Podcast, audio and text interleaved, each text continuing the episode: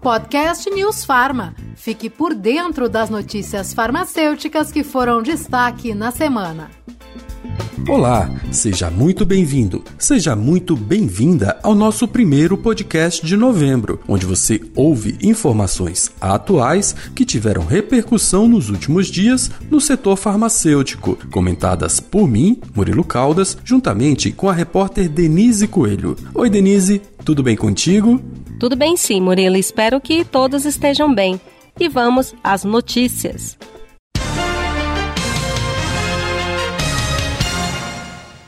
Então, Denise, quem nos acompanha sabe que na semana passada nós comentamos um dos assuntos tratados na plenária de outubro do Conselho Federal de Farmácia e ficamos de dar continuidade nesta edição. Vale lembrar que a sessão foi presencial, mas restrita aos conselheiros. E semana passada nós falamos sobre a aprovação pelo plenário de uma moção de apoio ao SUS, o Sistema Único de Saúde, e também tratou de muitos outros assuntos importantes.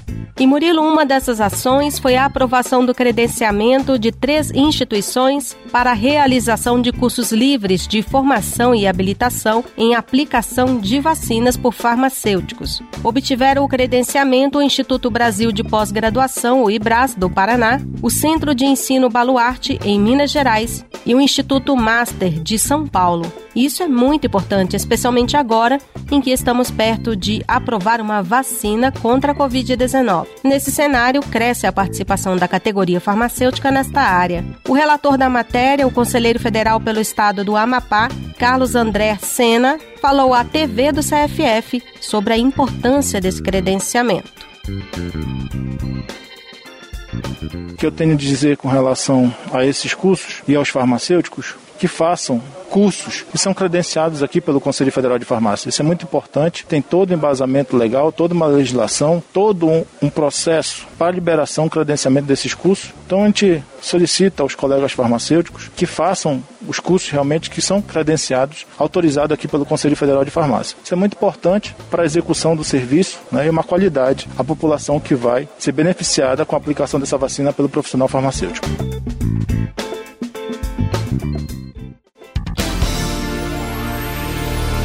E Denise, também já falamos aqui sobre a realidade da implantação dos consultórios farmacêuticos por todo o país. Com o aumento do número desses locais, os farmacêuticos estão ampliando cada vez mais a assistência à população. E se você que nos ouve é farmacêutico e já pensou ou tem interesse em empreender na área clínica e ter o seu próprio consultório farmacêutico, eu tenho aqui uma ótima notícia. O plenário aprovou uma proposta de padronização Nacional do Registro de Consultórios Farmacêuticos. As novas regras valem para os consultórios independentes, desvinculados de outros estabelecimentos, como farmácias, clínicas estéticas, entre outras empresas. Quem nos explicou melhor sobre essa medida foi o conselheiro federal pelo Maranhão, o Dr. Marcelo Rosa. Que acontece hoje é que o farmacêutico ele tem a prerrogativa de trabalhar na farmácia clínica com consultório através das resoluções 585 e 586, mas não foi padronizado de como esse farmacêutico trabalharia de forma independente. A maioria dos consultórios estão vinculados a farmácias ou outras áreas de atuação, como a estética, como a fitoterapia e outros, mas tem farmacêuticos que se capacitaram e querem trabalhar em um consultório que ele monte independente e aí não existe um padrão de procedimento para o registro desses consultórios. Murilo tem aqui informações interessantes também para os farmacêuticos que já atuam em diversas áreas e cada vez mais ganham respaldo jurídico para ampliar os serviços prestados à população. No campo da ozonioterapia, por exemplo, quem atua ou pretende trabalhar com esse tipo de terapia, o CFF vem discutindo uma proposta que deve alterar alguns pontos da resolução 685. A norma estabelece as regras para o reconhecimento de cursos técnicos e de pós-graduação que habilitam o farmacêutico a atuar na ozonioterapia clínica e estética como terapia complementar e integrativa. O relator da proposta, o farmacêutico e ouvidor do Conselho, Dr. José Luiz Maldonado, explicou o que pode mudar e por que houve a necessidade de realizar essa revisão farmacêutico que é oriundo de um curso livre de ozonoterapia, não ficava claro na resolução que atividades ele faria em relação ao farmacêutico que tem curso de especialização em ozonoterapia. Então, eh, apresentamos uma proposta de republicação, incluindo dois anexos que tratavam das atividades possíveis para um farmacêutico oriundo de curso livre de 80 horas, conforme preconiza o Ministério da Saúde, e também as atividades que um farmacêutico especialista poderia realizar. Esses dois anexos deixam claro o escopo de atividades que cada profissional com essa carga horária poderia fazer.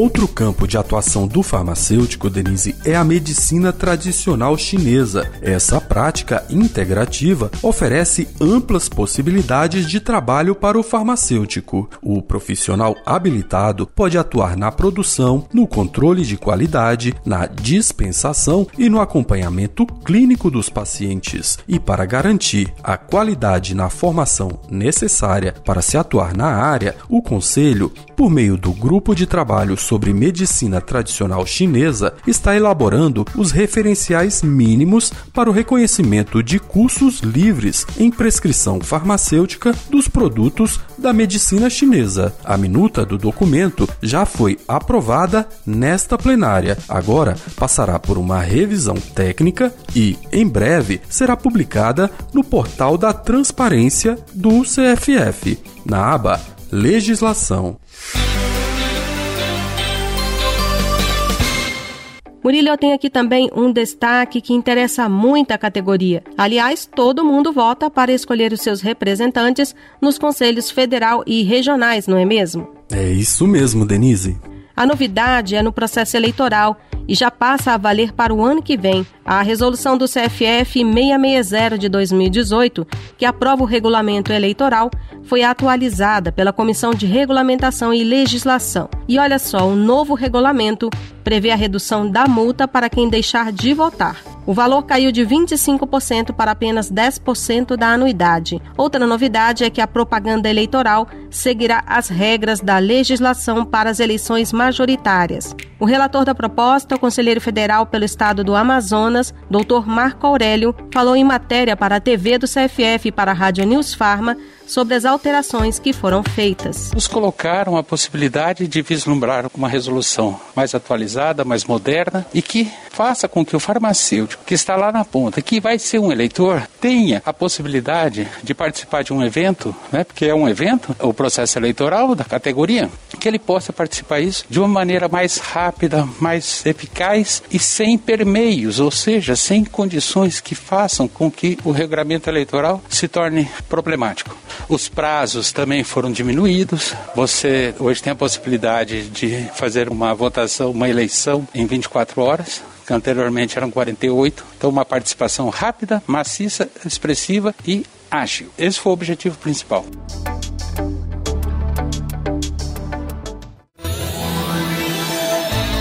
Denise, para encerrar, eu quero destacar a análise sobre o desempenho geral dos cursos de graduação em farmácia no ENAD. Os resultados dessa avaliação foram divulgados no final do mês passado pelo INEP e analisados pela Comissão Assessora de Educação Farmacêutica do CFF. A professora Zilamar Costa, que coordena essa comissão e participou da plenária de forma virtual, apresentou uma leitura dos dados divulgados pelo INEP a pedido do conselheiro federal pelo Mato Grosso, o doutor José Ricardo Amadio.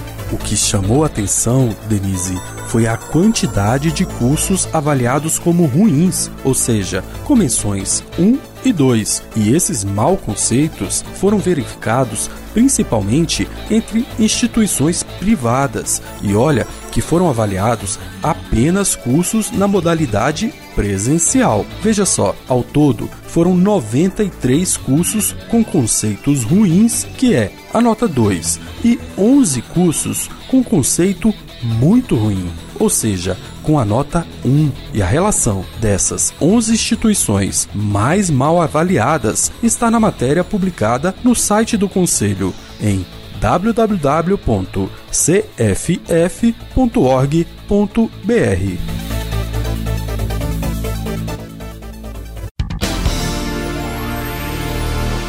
Então, Denise, ficamos por aqui. Essas foram algumas das principais notícias farmacêuticas que nós destacamos nesta semana. Lembrando sempre que o nosso podcast está disponível no site da Rádio News Farma e nas principais plataformas digitais e aplicativos de áudio. Agradecemos a você que nos acompanha.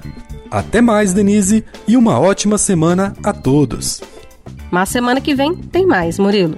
Uma excelente semana a todos e até a próxima. Podcast News Farma. Fique por dentro das notícias farmacêuticas que foram destaque na semana.